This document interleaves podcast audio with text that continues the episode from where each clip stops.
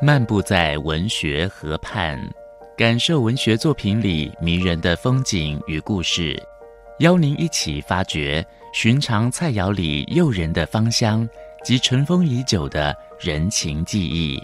请听焦桐谈饮食文学。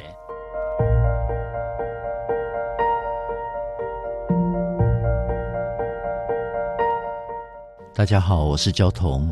今天跟大家分享刮茶帮棺材板。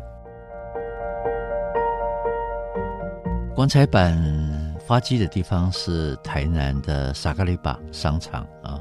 呃，四十几年以后，我再去沙卡里巴商场，它已经搬了，搬到中正路，店家当然少很多了哈。当我还是高中生的时候，穷高中生的时候就很爱吃。我曾经专程搭火车到台南，直接就到萨克利巴吃刮茶帮。呃，那时候的棺材板比现在的棺材板更像棺材，它是长立方形的，盖上一片炸土司，哇，真的好像。那现在的棺材板呢，是用厚片吐司，就上面有一片比较薄的切开来啊，当做盖子。那当然先油炸过。那我点了一颗棺材板，把它切开，哇，里面的汤汁就流出来了。整个酥炸啊，吐司呢泡在羹汤里面，滋味还是一样，只是我觉得好像多了一点沧桑孤独的感觉。这个棺材板创始于沙卡利巴的赤坎点心店，原来不叫棺材板，原来叫鸡肝板，用吐司面包把它炸成金黄色的，挖空里面当做酥盒。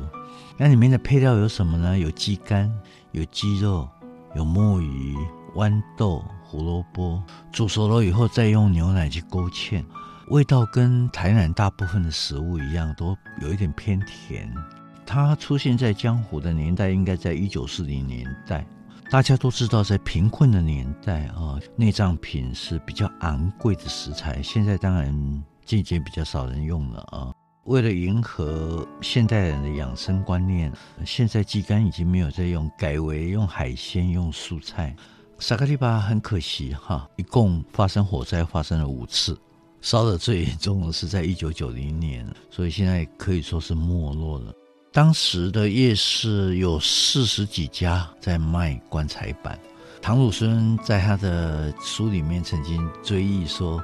他那时候有一个呃，一个美国的工程师史密斯，他常常去吃棺材板，是因为什么呢？因为卖棺材板的小姐很漂亮，所以这个老外一年吃了一百七十几次。后来有情人终成眷属啊，终于把老板的女儿给娶回家了。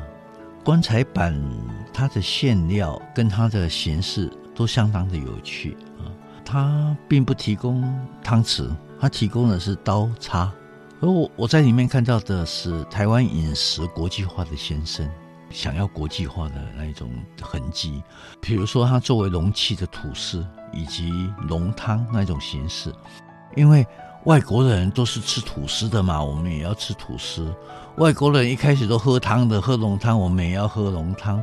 外国人吃饭用刀叉，我们也要用刀叉。这些都是西方的元素。鸡肝又让人家想到。法国的鹅肝，哎呀，鹅肝、鸡肝差不多啦。鹅肝那么贵，就吃鸡肝就好了。其实这种浓汤哪里适合用刀叉来吃呢？啊，那是一种想象的西式的点心，想象西方人的主食是面包，想象他们在餐桌前面都用刀叉在吃东西，想象西餐都喝浓汤，于是就产生了鸡肝板。反正鸡肝、鹅肝都差不多啦，学习西方才是必要的。想想看，日本人也是明治维新，全面学习西方，才逐渐强大的。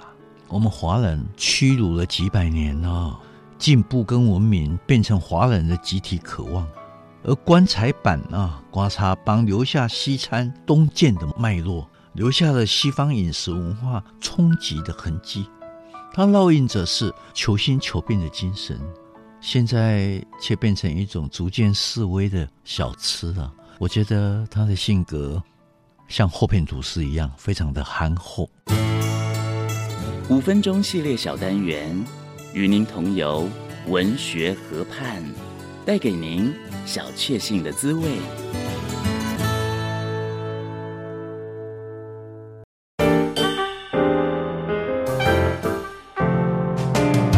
Open your mind，就爱教育